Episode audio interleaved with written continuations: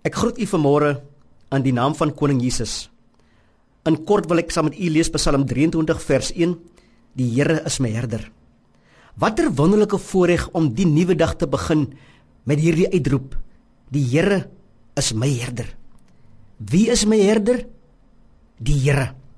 Liewe luisteraar, daar is slegs een Heer, die skepper van hemel en aarde, die almagtige, die alomteenwoordige, die alles genoegsame een.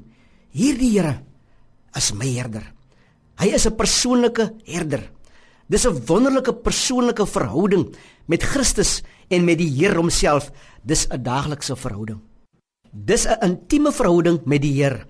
'n Wonderlike ervaring om sy teenwoordigheid te voel reg deur die dag, elke oomblik van jou lewe.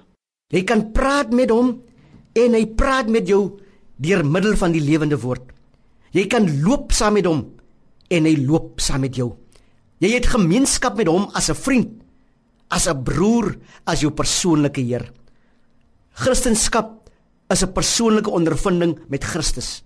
Dis nie godsdiens of tradisie nie. Dis nie 'n formaliteit nie, maar 'n persoonlike ondervinding. Die vraag egter vanoggend, liewe luisteraar, wat is die Here vir u en vir my?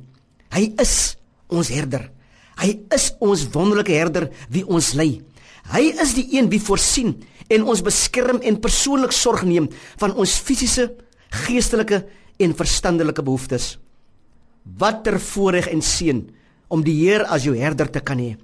Hy het sy lewe vir ek en u afgelê ter wille van ons beskerming en ons sekuriteit. In 1 Johannes 10 sê hy: Ek is die goeie herder. Die goeie herder lê sy lewe af vir die skape. Liewe luisteraar, begin hierdie nuwe dag met die wonderlike uitroep. Moenie dit slegs sê met jou lippe nie, maar dit moet uit die diepte van jou hart en gedagte kom. Die Here is my herder. Amen.